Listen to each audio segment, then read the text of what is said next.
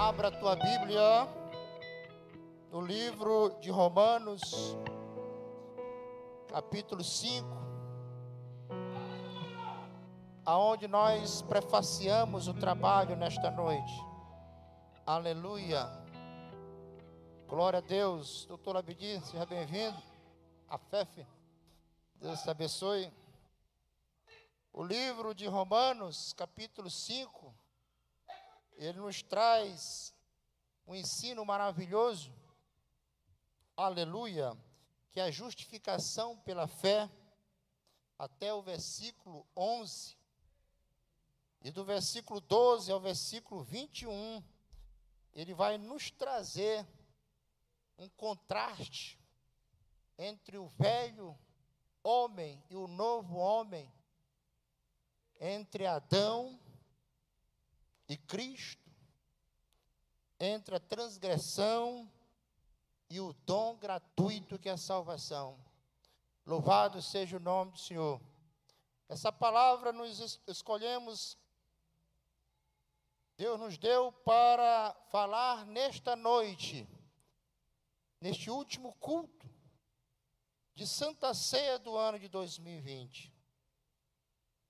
Se no capítulo 5, versículo 1 a 11, nós temos a justificação pela fé, sendo, pois, justificados pela fé, nós temos o que como consequência? Paz com Deus por nosso Senhor Jesus Cristo. Aleluia. Esta noite é uma pregação de ensino, amados. Uma quarta-feira. Fecha teus olhos e faz de conta que você está na quarta-feira que é o culto de ensino. Eu quero dizer a você que a justificação pela fé, quando nós recebemos a Cristo, nós temos, primeiro, a salvação. Repita comigo: a salvação a reconciliação, a graça e a vida eterna. Aleluia. Louvado seja o nome do Senhor. Agora, as bênçãos da justificação é uma das bênçãos. A primeira que o capítulo 5 nos traz é a paz. Diga assim: a paz é consequência da justificação pela fé. Aleluia. Louvado seja o nome do Senhor. Só em Jesus, só Ele é a paz. Aleluia. Grande Deus, aleluia. Diga eu, aleluia. E no próximo versículo, tem como consequência as bênçãos que acompanham a justificação a alegria.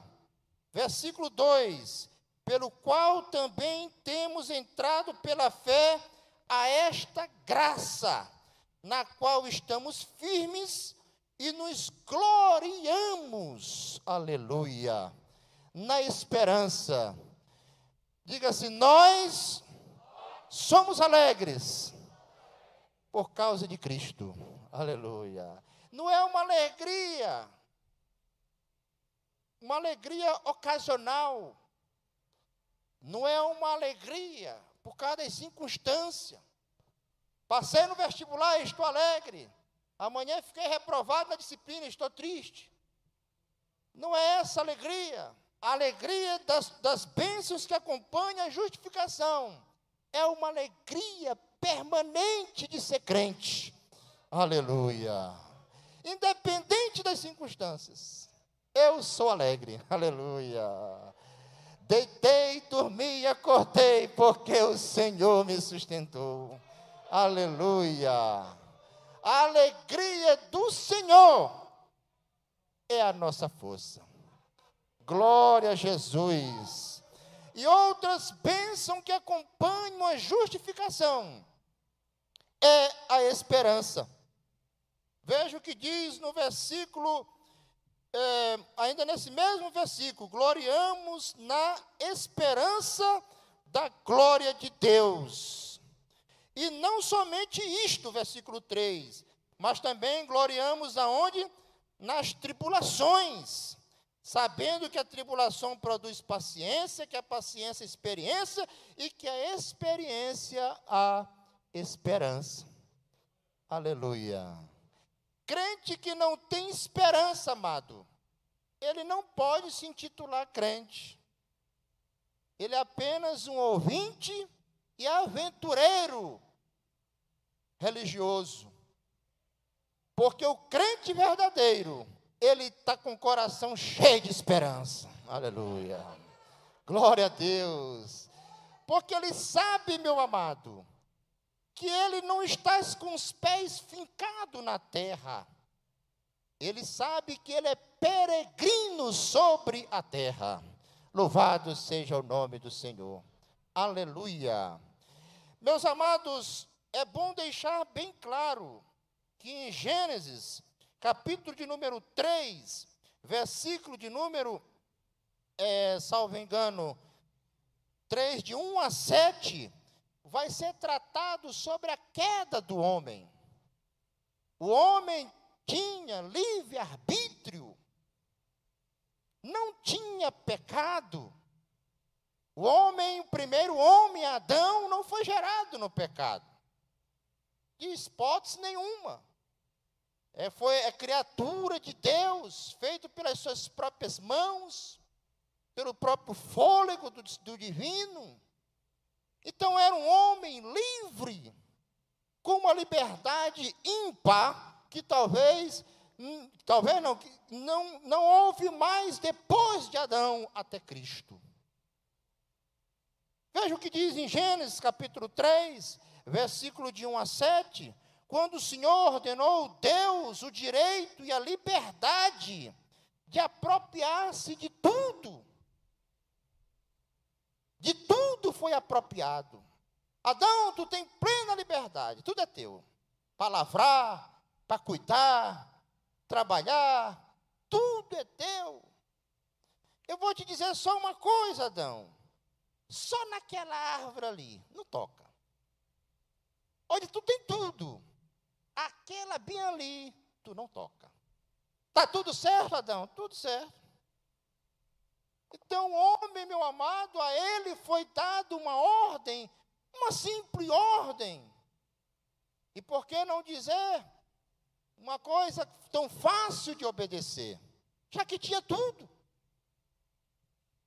Mas a Bíblia nos fala que em certo momento, aquela, aquela, aquele aquela aliança, aquele contrato, aquela ordem, ela foi quebrada. Houve a desobediência. E com a desobediência perdeu tudo. O relato da criação do homem, amados. Repete comigo: o relato da criação do homem, a imagem e a semelhança de Deus incomoda os incrédulos. Por que, que incomoda os incrédulos? Porque eles querem viver de qualquer jeito. Ele incomoda o ateu. Ele incomoda o materialista. Ele incomoda as pessoas, o evolucionismo. Por que, que ele incomoda o evolucionista? Porque não tem regra. E e a teoria da criação teve regra. Havia uma ordem para se obedecer. Então a pessoa, eu posso dizer que a Bíblia poderia resumir. O que, como é que tu resume a Bíblia? Eu resumo no amor de Deus e na fuga do homem para não ter esse amor. É mais ou menos isso que a Bíblia vai nos relatar. É o amor de Deus relatado através das histórias. E o homem fugindo dela. Que coisa, amado. que coisa. Né? Porque assim como Jonas fugiu, tentou se esconder de Deus e não conseguiu, o homem não consegue. Assim como Davi que imaginou, ou então no seu imaginário, que o seu plano era perfeito, Tanto o plano do adultério como o plano da morte era perfeito, sem testemunha, mas tinha uma testemunha que era Jesus, que era Deus. Ele é a fiel testemunha. Ninguém consegue se esconder de Deus. E quando Eva e Adão pecaram, a Bíblia diz que eles abriram os olhos e observaram que estavam nus. Que coisa, mas eles sempre tiveram nus. Mas foi só aquela hora que foi ver a nudez? Sim, porque a presença de Deus já não era a mesma. A presença de Deus na vida deles já não era a mesma. O homem, portanto, conheceu a maldade da terra. Venha comigo e diga assim: o homem conheceu a maldade da terra.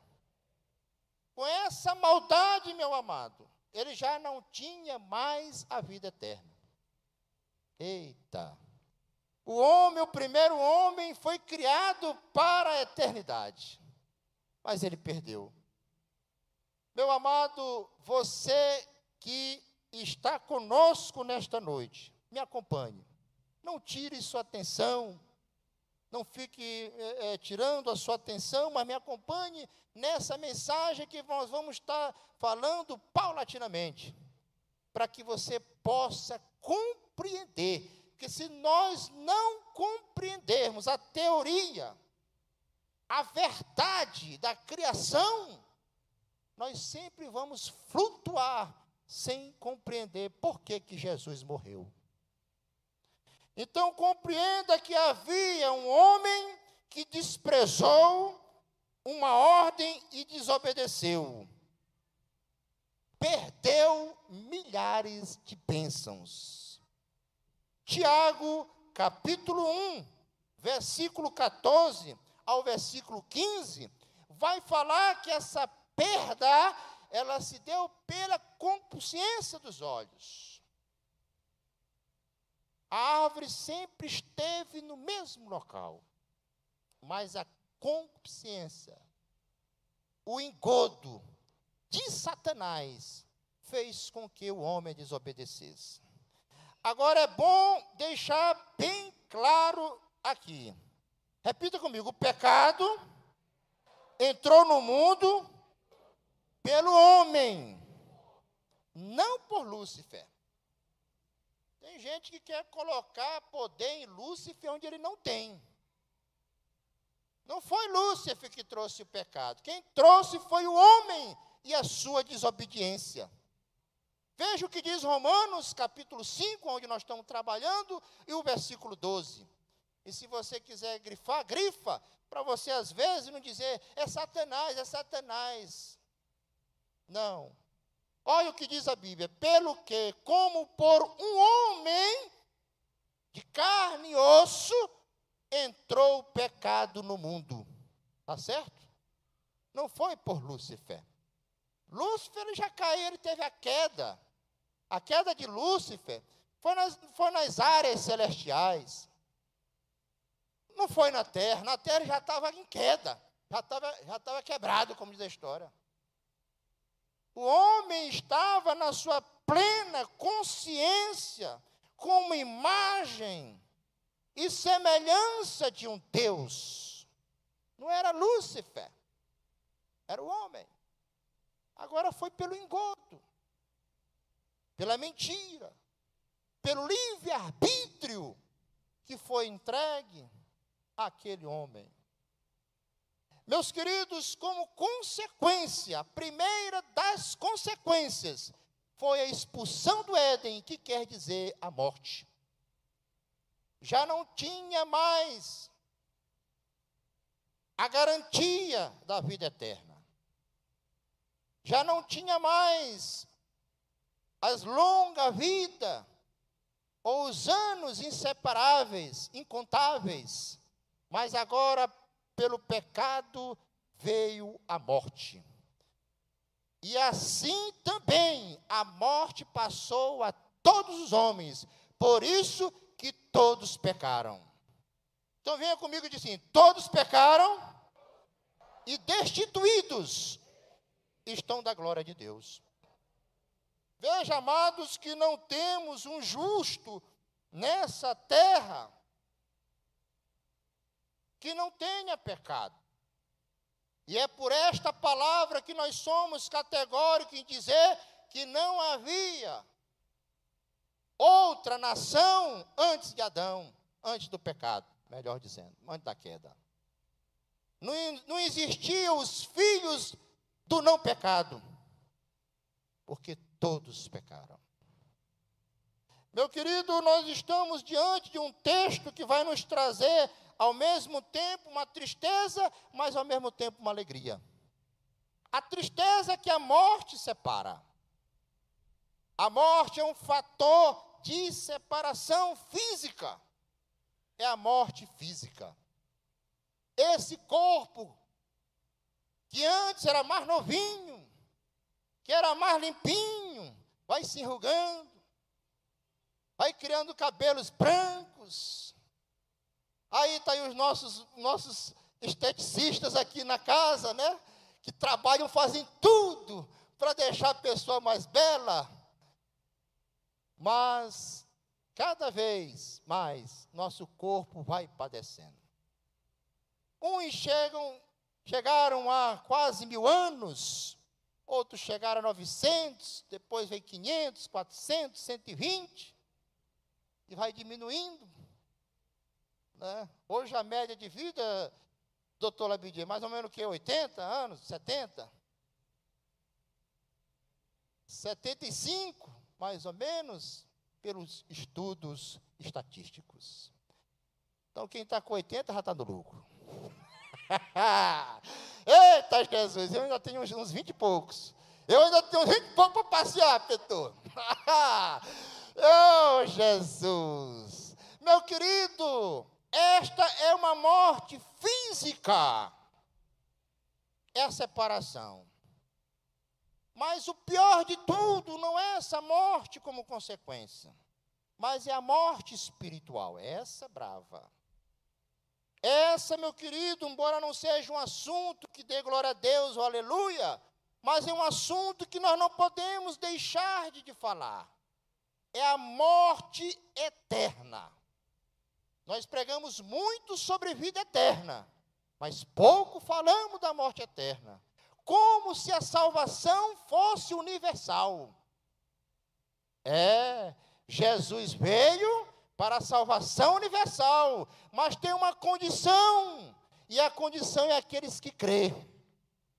Quantos podem dizer amém? Aleluia. Tem, são, o que é incondicional é a morte. Essa não tem nenhuma condição, basta estar vivo para morrer. É uma questão de idades, de tempo. Tem uns que é pouquinho, tem outros que é mais, aí vai embora e etc. Mas vai chegar um dia. Eu quero te dizer uma coisa, que aqui neste mesmo capítulo, nós temos no versículo 12, que nós estamos lendo, mas logo em seguida, nós vamos ler no versículo 16, que diz assim: e não foi assim, não, versículo 15, melhor dizendo. Por favor, leia comigo versículo 15. Mas não é assim o dom gratuito como a ofensa, porque pela ofensa de um morreram muitos, muito mais a graça de Deus e o dom pela graça, que é de um só homem, Jesus Cristo, abundou muito. Aleluia, louvado seja sobre nós. Oh, glória! Isso, dá um aplauso aí, aplauda Jesus! Aplauda Jesus! Muito bem! Glória a Jesus! A gente aplaude homem, irmão, por que não aplaude Jesus? Aplaude Jesus! O pecado original veio com a transgressão. Esse é o primeiro contraste. Mas o dom gratuito da salvação veio por Cristo. Louvado seja o nome do Senhor. A lei fica nesse interregno, nesse intertício, Porque a lei teve a sua função, ela teve o que se chama daquele do seu comando, ela teve eficácia, não podemos negar isso. Foi através da lei que se conhece o pecado. Mas ainda que você nunca tivesse ouvido falar da lei, você sabia o que era certo, você sabe o que é certo e sabe o que é errado, porque nós temos uma lei chamada natural. Nenhuma criança estudou direito, ou estudou, ou fez algum curso para saber que é proibido furtar e roubar. Nenhuma criança passou por tudo para saber que não pode pegar uma faca e enfiar em outro. Não. Mas as leis naturais que preservam a vida, sobretudo, elas já nós trazemos consigo. O mais indígena que tiver, o mais civícola que tiver, o mais longe que tiver, que nunca viram, eh, nunca ouviram falar de Deus, nunca ouviram falar de Jesus, ele tem uma lei natural.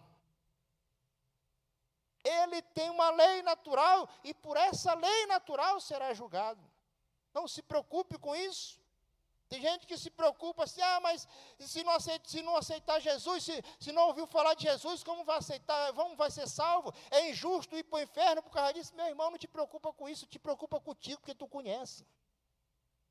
A salvação não é coletiva, a salvação é individual. Muitos falam que filho de peixinho, peixinho é, mas filho de salvo, salvo não é. A salvação é uma prestação de contas de forma individual. Oxalá, se nós pudéssemos ser como Ló, tirasse toda a nossa família, ou como Noé, que colocou a família na arca, mas nem Ló, nem Noé salvou todos, e nem a sua família.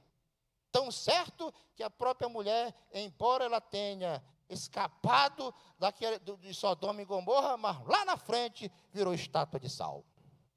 Meus queridos, o que eu quero te dizer nesta noite, e assim, já caminhando para podermos partir para o, o segundo momento, que existe o pecado original, a transgressão, sobretudo vinda de Adão e como consequência morte espiritual e morte física, mas nós temos a promessa da redenção.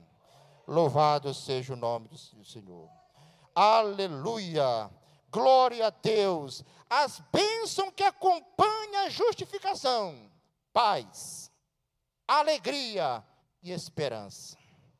Aqueles que ficam aqui, que colocam uma estaca na terra, ele nunca terá paz. Nunca terá paz, amados. Ele sempre virá, viverá sob tribulação. Tu não vê aí como é que é o povo aí? Luta para chegar ao poder, e briga, e faz, e tal, e xinga, aquela coisa toda. Quando chega no poder, eles têm paz ou tribulação? Eu não conheço nenhum que tem paz. nenhum. Lutaram tanto para chegar no poder e são tribulados. É por isso que tem que ter uma retaguarda que é a igreja. A igreja vive na paz, louvado seja o nome do Senhor. A igreja veio com esse papel, amados uma igreja que anda em fuxico, uma igreja que anda no disse-me-disse, uma igreja que anda se degladiando, vai ficar no deserto. Mas a igreja verdadeira, chamada, lavada pelo sangue de Jesus, subirá ao céu. Louvado seja o nome do Senhor. Aleluia. Glória a Jesus. Bendito seja o nome do Senhor. O desobediente, amado, ele continuar desobediente.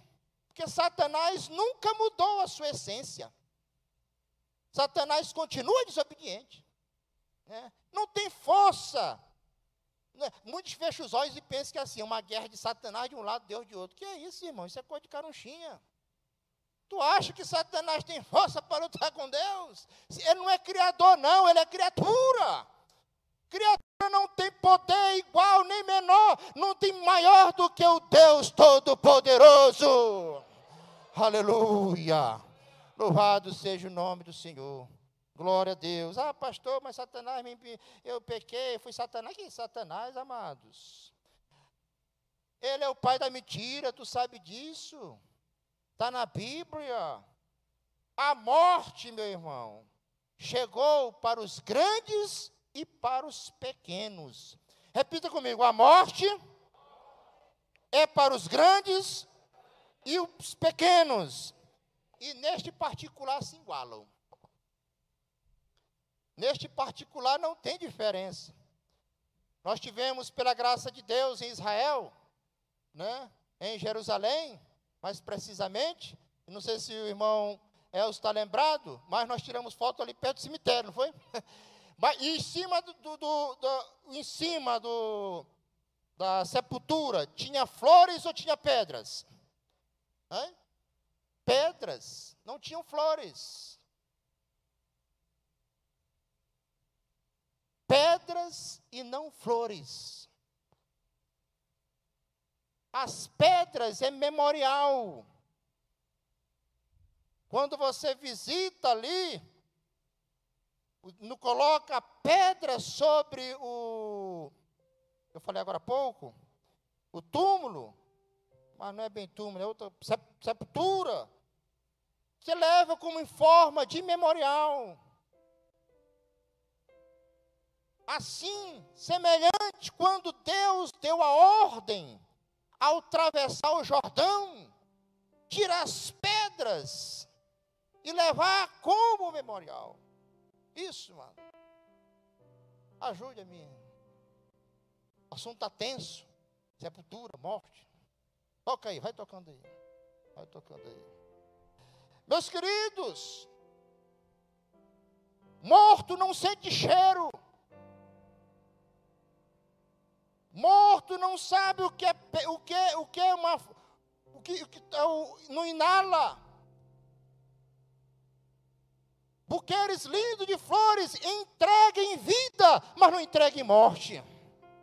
Porque quando você entrega em vida, ela vai te agradecer, te beijar, te lisonjear, mas o morto não tem como te agradecer.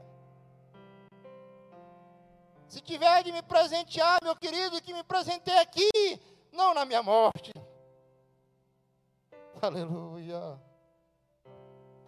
A morte do santo é alegria no céu. Aleluia. A morte do santo não tem choro e ranger de dente. Tem choro. Mas ranger de dente não tem. Porque quando o santo morre, o céu se abre. Louvado seja o nome do Senhor. Aleluia. Eu não quero aqui entrar no assunto onde é o céu se depois vai ter a restauração do paraíso, isso é uma outra história que podemos contar em outro momento.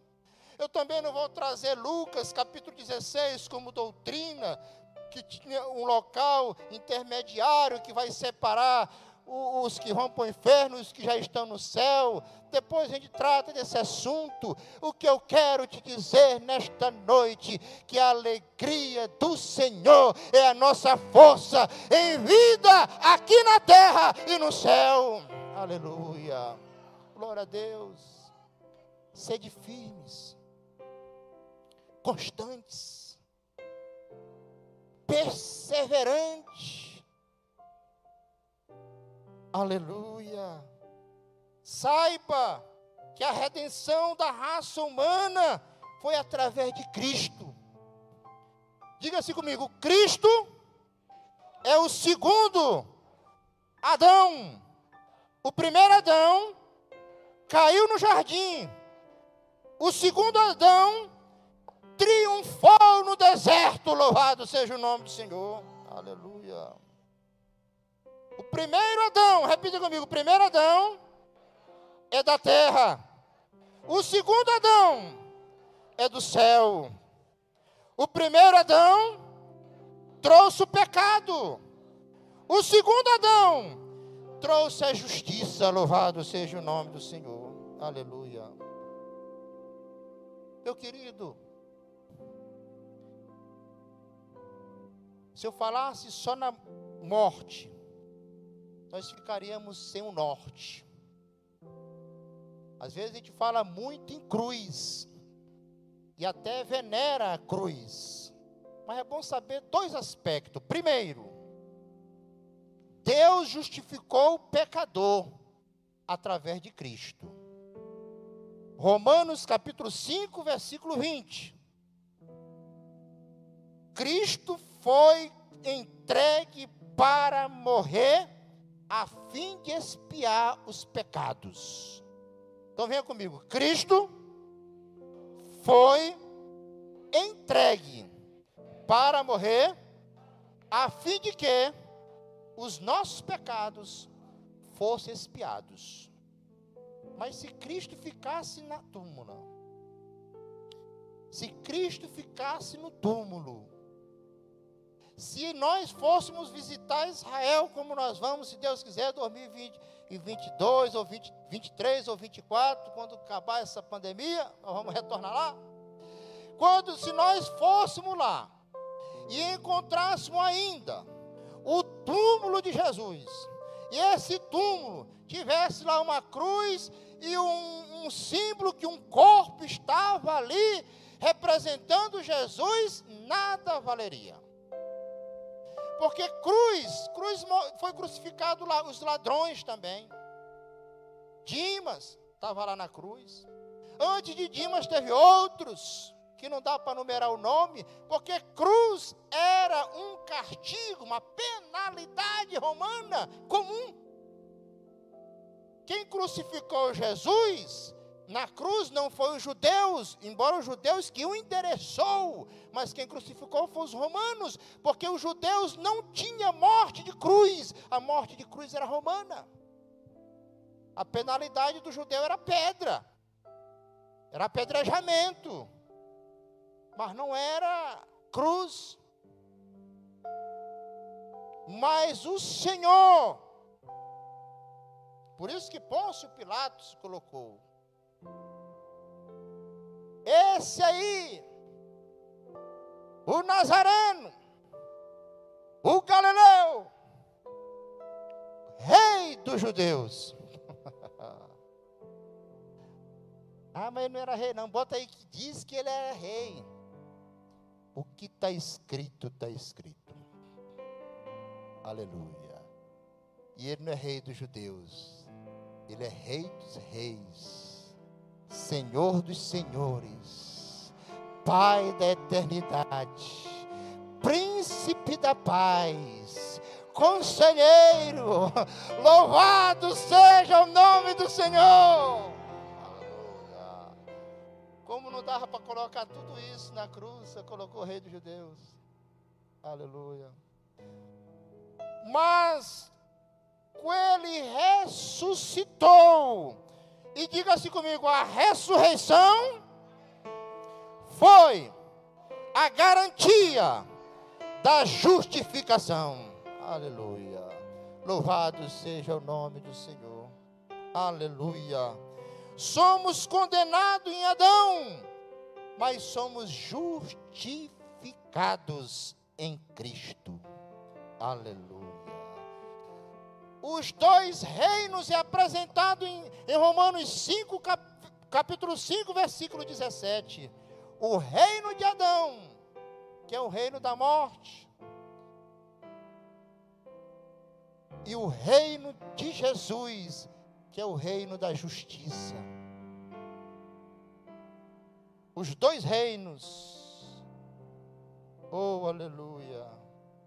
Um ato único de Adão trouxe o pecado e a morte.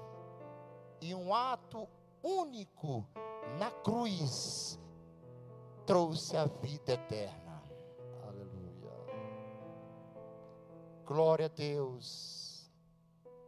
Por mais que você queira fazer um sacrifício para pagar alguma coisa, algum benefício, esse sacrifício é apenas protocolo. O maior sacrifício feito. Fique de pé, por favor.